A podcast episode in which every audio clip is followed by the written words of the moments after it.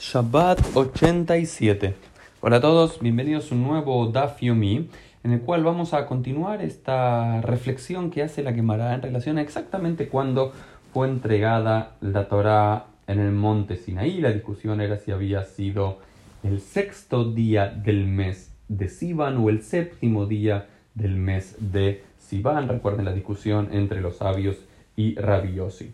Y todos, todos están de acuerdo que eh, habían llegado al pie del monte Sinaí en Rosh Hodesh Sivan, el primer día del mes de Sivan. Sin embargo, discuten si es, ese Rosh Hodesh Sivan había sido Behad Beshabta, el primer día de la eh, semana, o Bitrei Beshabta, el segundo día de la semana, es decir, o domingo a la mañana o lunes a la mañana. Y de aquí la diferencia entre Rabiosi, que decía que era el segundo día de la semana, es decir, el día lunes, y los, por lo cual él decía que el sexto día del mes de Sivan había sido entregada la Torah, porque todos están de acuerdo que también la Torah no solamente sabemos que llegaron al monte Sinaí el primer día de Rosh Hodesh sino que la Torah también se había entregado en Shabbat.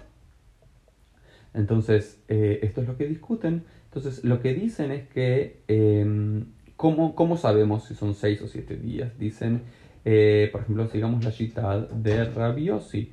Betrei beshabta lo amarleu velo midei mishum hulsha de orja, digamos, el segundo día de la semana, según la cita de Rabiosi, no, Moshe no le dijo nada al pueblo de eh, Israel.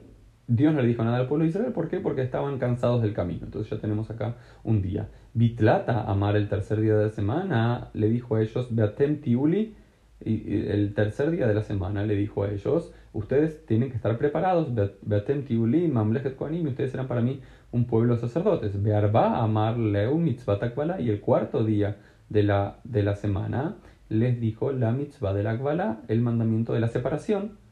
Em, y recién el quinto día de la semana, Abud eh, Perrisha, el, el, quinto día de la semana se separaron, Meiti, ¿sí? Entonces, y acá, y después y según esta cita, después están dos días y después eh, reciben la Torah. En cambio, los sabios dicen que al cuarto día fue la mitzvah de, eh, perdón, el tercer día fue la mitzvah de la el tercer día de la semana se les dijo que se separasen. ¿Por qué? Porque al final, si bien según la Torah tienen que estar separados dos días, según lo que había dicho Dios, Moshe le agrega un tercer día, porque como sabemos eso, Yom Echad Osif Moshe Midaato. Tres, eh, un día más agregó Moshe según su dad, según su propio entendimiento. Entonces Dios había dicho, prepárense por dos días para estar preparados para recibir la Torah. Eh, purifíquense, sepárense de sus mujeres, etcétera, etcétera, etcétera. Pero en cambio Moshe dice, no, tres días tienen que estar separados. Entonces de eso aprendemos que los rabinos en su lógica eh, tienen, tienen razón. Y después la quemará de forma muy interesante nos Dice, durante toda la, historia de Moshe, Moshe decidió por sí mismo tres cosas, muchas cosas que le dijo al pueblo de Israel, por supuesto, es Dios la que se dijo y él la transmitió. Sin embargo, durante todo su mandato, su, su, cuando lideró al pueblo de Israel para salir de Egipto durante esos 40 años del desierto, tres cosas decidió por su propia cuenta, pero lo interesante es que Dios estuvo de acuerdo con él, dice. Osif Yom Mirato agregó un tercer día, es decir, acá lo que estábamos viendo. Es decir, Dios le dice a Moshe que eh, el pueblo de Israel dice Ayomu Mahar, se tiene que preparar hoy y mañana. Y Moshe, por una lógica de la Gemara, dice hoy y mañana, exceptuando el día de hoy diurno. Entonces, en total tiene tres días en vez de dos. Y lo segundo que, que toma Moshe por su cuenta es Upeiresh Minaisha. Y Moshe también se separa de su mujer, de Tzipora. ¿no? Y eso Dios nunca se lo pide directamente, pero Moshe lo hace por su propia cuenta y Dios está de acuerdo finalmente con él. ¿Por qué? ¿De dónde sabemos eso? Hizo Nasaka al Bahomer Beatzmo, hizo un pensamiento a fortiori. Umay el Shelot Ibrash Hinaim Aem Shahat, Bekabala Ensman, tal como sí, sí al pueblo de Israel que Dios no le habló en todo momento, sino en un momento particular Dios le pidió al pueblo de Israel que se aparten de sus mujeres para estar en estado de pureza ritual para recibir la Torah. Yo que Dios me habla todo el tiempo, no puedo estar cohabitando con mi mujer si Dios me habla todo el tiempo. Beinoko ve alisman y no me dice cuándo me va a hablar, entonces lo puedo llegar a separar a mi mujer unos días antes y demás. Alajat Dice, y, y, entonces, ¿cuánto más yo me tengo que separar de mi mujer? No durante tres días como tuvo que hacer el pueblo de Israel, sino de forma constante, porque Dios me puede hablar en cualquier momento y tengo que estar preparado. ¿Y cómo sabemos que Dios estuvo de acuerdo con esto? Dice la Gemara, Lech emor lahem shubu lahem leoloyem. Dile al pueblo de Israel, dice Dios a Moshe, que vuelvan a sus carpas. Uchti batre, y está escrito después, Beata po amodimadi. Y tú quédate parado conmigo, beit de hambre, pe el pea de verbo.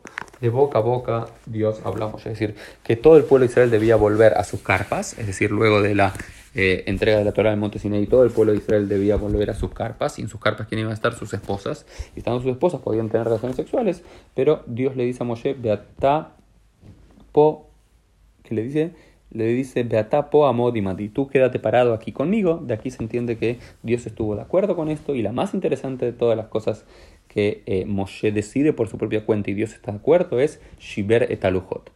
Recuerdan que cuando el pueblo de Israel estaba 40 eh, días después, eh, Moshe baja con las tablas y el pueblo de Israel tenía el becerro de oro. Ah, y Moshe rompe las tablas. Dios no le dice que rompe las tablas, pero Moshe rompe las tablas. Uno podría decir que Dios se hubiese enojado porque tenía las palabras de la ley.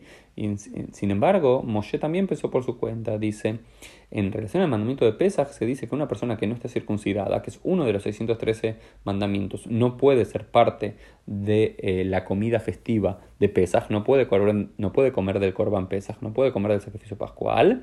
Y dice, ahora que todo el pueblo de Israel, la Torah Israel meshumadim, acá, que no, acá estamos dando toda la Torah y el pueblo de Israel están siendo apóstatas, no que incumplen una sola mitzvah, sino que están incumpliendo todas las mitzvot, con toda la fiesta idolátrica que están haciendo.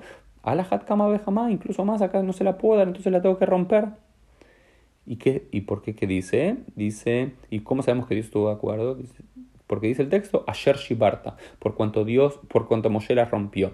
Beamar Reish Lakish, y Reish Lakish dice, Yesher Koach Shibarta, bien hecho que la has roto. Entonces, esto es una interpretación rabínica por la similitud lingüística de Asher Shibarta, por cuanto rompiste, con esto que dice Yesher Koach Shibarta, bien hecho que rompiste. Así lo lee Reish Lakish, es decir, como que Dios le dice al pueblo, le dice a Moshe, lo hiciste bien. Yesher Koach, como que le da eh, fuerza a lo que había eh, dicho.